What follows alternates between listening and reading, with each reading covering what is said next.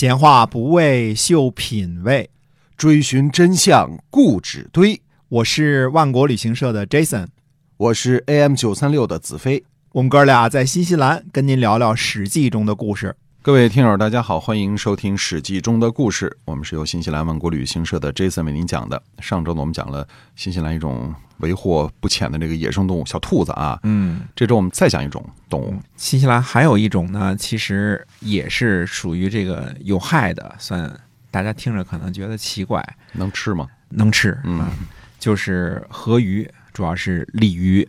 哟，红烧大鲤鱼，红烧大鲤鱼啊，名菜哈。啊！但在新西兰呢，这个鲤鱼没人吃，嗯，呃，挺大个的鲤鱼、草鱼，我见过啊，特别大。嗯，在这儿呢，都是当做害鱼，害鱼啊，害鱼，因为这个鲤鱼呢啃这草草根儿，所以把这水呢都给搅浑了。对。啊，湖就不那么清澈了，河也不那么清澈了，所以。新西兰人深恨之，关键他不吃啊！你要吃的话，就啊，他就不可能做嘴货了。对呀，他们也没好好的号召人们吃鲤鱼，这个引进一些好的配方啊。呃，每年呢都得拿那种小箭在河里射这个鱼，射死了之后呢，做成肥料啊，就是做成宠物的食品啊，都给搅碎了。就这个鲤鱼的下场就是如此。这让中国人多恨呢！哈，是 这个把鲤鱼都做了肥料了。这鲤鱼多的不得了在。河里这个到处危害，湖里危害啊！因为要是没有鲤鱼的地方呢，可以养三文鱼啊。对，水清凉的地方才能养三文鱼呢啊。呃，我们言归正传，还是讲我们史记中的故事啊。上回呢，我们说这个到底蔺相如是怎么发迹的啊？原来呢，赵惠文王的时候呢，得到了天下的至宝和氏璧。这以前我们说过这事儿啊。秦昭襄王呢，听说之后呢，就派使者送书信给赵王，说愿意用十五个城池交换赵王的和氏璧。赵王呢，就找廉颇等人呢商议，说把和氏璧呢给秦王，呃，给秦王呢又怕呢得不到秦国的城池，就白白的上当受骗了。如果不同意交换吧，又怕秦国借口呢派兵来征伐，因此呢决定不下来。啊，这弱国的外交也就没办法啊，并且呢也没什么合适的人选呢去出使秦国。于是患者令。妙贤就说了：“说臣的舍人蔺相如可以派作使者。”赵王问说：“您为什么知道他能派作使者呢？”这个妙贤呢就回答说：“说以前呢，臣犯了罪，就想逃跑去燕国，蔺相如呢不让我去。蔺相如问微臣说：怎样认识燕王的？我告诉他呢。”臣呢曾经陪同大王呢与燕王在边境上相会，燕王呢私下里握着我的手说，希望能和我交个朋友，所以现在呢想去投奔燕王。蔺相如对臣说呢，说赵国强大，燕国弱小。而您呢，受到赵王的宠幸，所以燕王想结交您。现在您从赵国逃跑去燕国，燕国呢惧怕赵国，一定不敢收留您，一定会一根绳子把您给绑回来。您呢，还不如袒露上身，呃，趴在这个斧子上呢去请罪。幸运的话呢，就会脱罪。微臣呢，听从了蔺相如的计策，大王呢也赦免了微臣。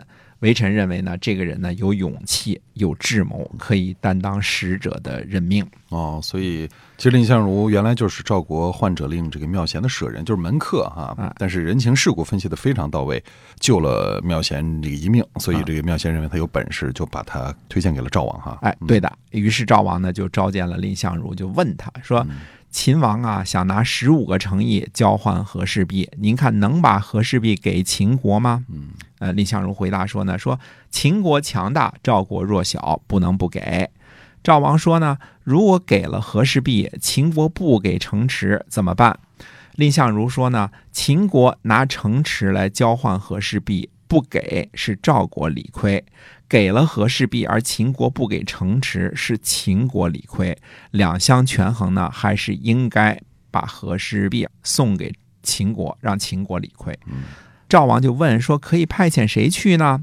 蔺相如说：“呢，大王一定是派不出人来，臣愿意去。城池归了赵国，和氏璧就留在秦国。秦国不交付城池，臣请完璧归赵。”于是呢，赵王就派遣蔺相如护送和氏璧西去秦国。哦，所以还是把和氏璧送去秦国了哈。哎，秦昭襄王呢，坐在高台之上召见了蔺相如。蔺相如呢，把和氏璧捧上，秦王大喜，就把和氏璧呢交给美人以及左右的手下呢传看，左右呢都山呼万岁。蔺相如呢。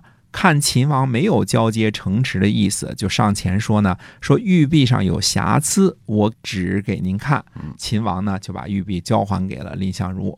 蔺相如拿到玉璧之后呢，退了几步，靠在柱子上，怒发冲冠，对秦王说呢：“大王想得到玉璧，让人写了一封书信给赵王。赵王召集群臣商议，群臣都说呢。”秦国贪婪，拿空话就想获得玉璧，恐怕得不到城池，所以商议呢不给玉璧。微臣以为呢，不依老百姓交往都不会欺骗，何况是大国呢？不能因为一块玉璧断绝了与强秦的交往。于是赵王就斋戒了五天，让微臣捧着玉璧在您的庭院拜谢书信。为什么这样做呢？就是为了大国的威严和尊敬。现在微臣来了，大王就在一般的高台上接见微臣，礼节非常的倨傲。拿到玉璧之后，传给美人观看，戏弄微臣。我看大王也没有交出诚意的意思，所以就把玉璧要了回来。如果大王想逼迫微臣，臣的脑袋就和玉璧一起撞碎。说着就拿着这玉璧奔着柱子就去了。啊，嗯，秦昭襄王他倒是。不在乎蔺相如的脑袋碎不碎啊？他是担心这个和氏璧被撞碎了。哎，没错哎，秦昭襄王赶紧辞谢，说，并且呢，招来这个有司，拿来地图，说从这儿到这儿一共十五个城池，交给赵国。嗯，蔺相如呢，采度着秦王呢，只是假装要给赵国城池，其实不想给。嗯，他就对秦王说呢，说和氏璧是天下公认的宝贝，赵王呢恐惧，不敢不献。赵王送璧之前呢，斋戒了五天。现在大王也应该斋戒五天，在朝堂设立酒宾，臣才敢献上。秦昭襄王呢，估计不敢强夺，他他帅呀，是吧？你怎么办呀？于是就答应了，说那得了，我也斋戒五天吧，就让蔺相如呢回到了宾馆。哎，所以这秦王他也是怕玩命的呀。哎，蔺相如呢，揣摩着秦王啊，虽然斋戒，但是肯定不会交出城池。于是呢，让手下人穿着破衣裳，怀揣着和氏璧，从小路回到了，逃回了赵国。嗯嗯，所以这就是成语“完璧归赵”的由来哈。对的，五天之后呢，秦王斋戒完毕了，在朝堂上设立酒宾，让使者引领蔺相如相见。蔺相如呢，到了之后呢，说。秦国自秦穆公以来，二十多位君主从来没有信守条约的这种习惯。微臣呢，恐怕被秦国欺骗，所以呢，派使者已经带着玉璧回赵国去了。秦国呢强大，赵国弱小，大王呢派人送一封信。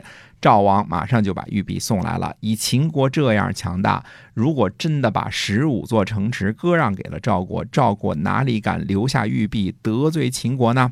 我知道欺骗大王有罪，该死，请您把这个烹人的大锅呀支起来吧。嗯嗯，随便您和诸位大臣怎么商量。嗯，秦王呢与左右的人呢互相看着呢，互相嬉笑。有人呢就想把这个。蔺相如呢压下去，嗯秦昭襄王说呢，说杀了蔺相如，最终也得不到和氏璧，而断绝了和秦赵之间的交往，不如呢善待他，让他回赵国得了。赵王哪里会为了一块玉璧欺骗秦国呢？于是呢，终于在庙堂上正式会见了蔺相如，尽了礼节，最后又安全的让蔺相如回国了。嗯。所以这算是一次给弱国在外交上的成功哈。哎，蔺相如回去之后呢，赵王认为他不辱于诸侯，拜为上大夫。最终呢。秦国也不给赵国城池，赵国也不给秦国和氏璧，啊，谁都不提这茬了。对，就算完事儿了。哈嗯。而渑池之会以后呢，赵王认为蔺相如呢在渑池之会上呢扬了国威，立了大功。结果赵王呢拜蔺相如为上卿，位置呢甚至还在廉颇之上。这就引出了中国历史上最为让人津津乐道的一段佳话。将相和。哎，这也是广为流传的一个这样的一个历史事件哈。嗯，好，您要是想听到更精彩的内容呢，要继续关注我们的节目，是由新西兰万国旅行社的 Jason 为您讲的。我们在下次节目再会，再会。